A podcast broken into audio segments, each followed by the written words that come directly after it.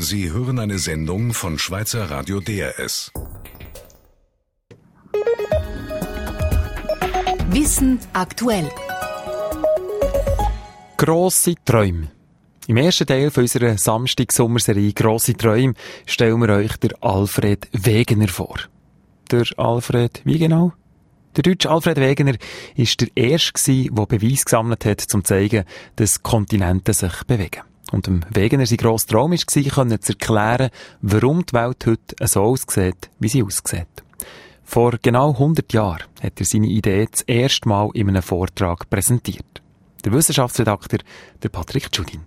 Vielleicht etwa so hat der Grönlandforscher, Meteorolog und Astronom Alfred Wegener am 6. Januar 1912 seinen Vortrag angefangen.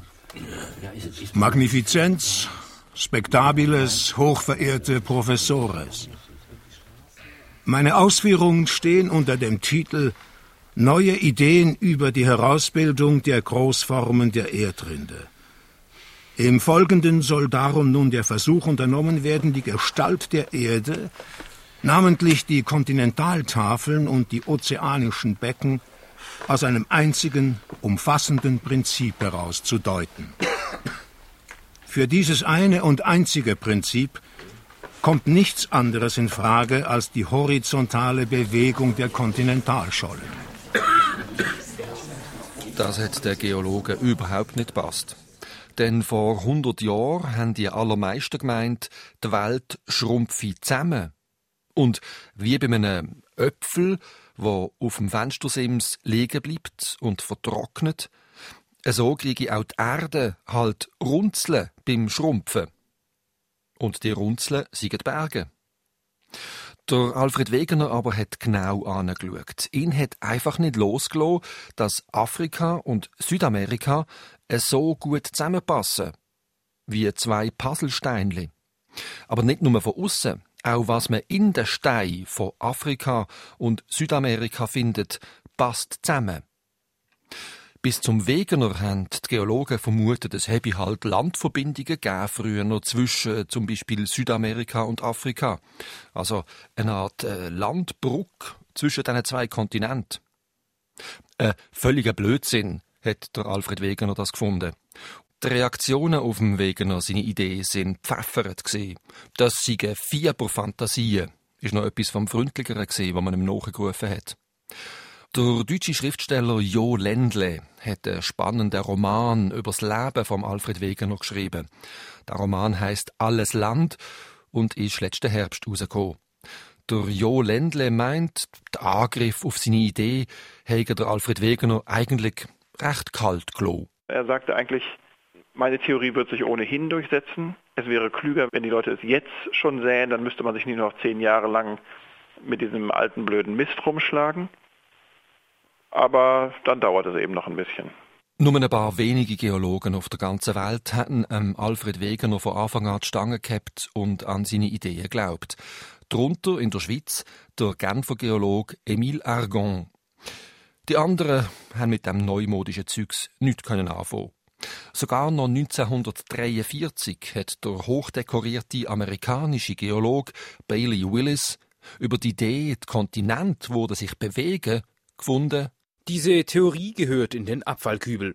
Weitere Diskussionen des Themas verstopfen die Literatur und vernebeln den Geist der Studierenden. Es ist sage und schreibe bis in die 60er Jahre vom 20. Jahrhundert gegangen, bis, angesichts von der wissenschaftlichen Tatsachen, auch noch der hinterste und letzte Geolog hat müssen zugeben, ähm, Alfred Wegener seine Theorie von der Bewegung der Kontinent ist richtig gewesen. Trotz all seiner wissenschaftlichen Verdienst ist es Alfred Wegener nicht vergönnt gewesen, zu erleben, dass seine Theorie allgemein akzeptiert wird. An seinem 50. Geburtstag, am 1. November 1930, ist der Alfred Wegener zmitzt in Grönland auf einer von seinen Expeditionen aufgebrochen von der Forschungsstation mit dem Namen Eismitte, zusammen mit einem Eskimo. Es ist minus 48 Grad kalt und sie haben einen Fußmarsch von 420 Kilometern vor sich gehabt, bis zur Küste. Sechs Wochen hat die Reise dauern sollen. Aber der Alfred Wegener und seine Begleiter sind nie angekommen.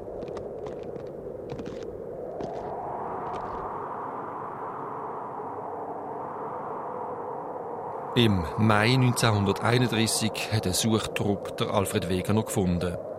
Tot. In seinem Schlafsack. In seinem Zelt. 198 Kilometer von der Forschungsstation weg. Auf halbem Weg zur Küste. Sein Begleiter, der Eskimo, ist bis heute verschollen.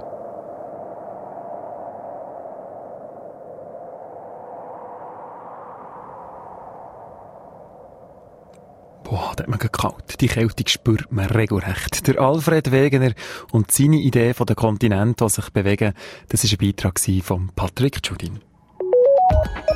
Wissen aktuell. Schön, dass ihr deren Seis hört, hier von uns. Sie hörten eine Sendung von Schweizer Radio DRS. Mehr Informationen auf drs1.ch.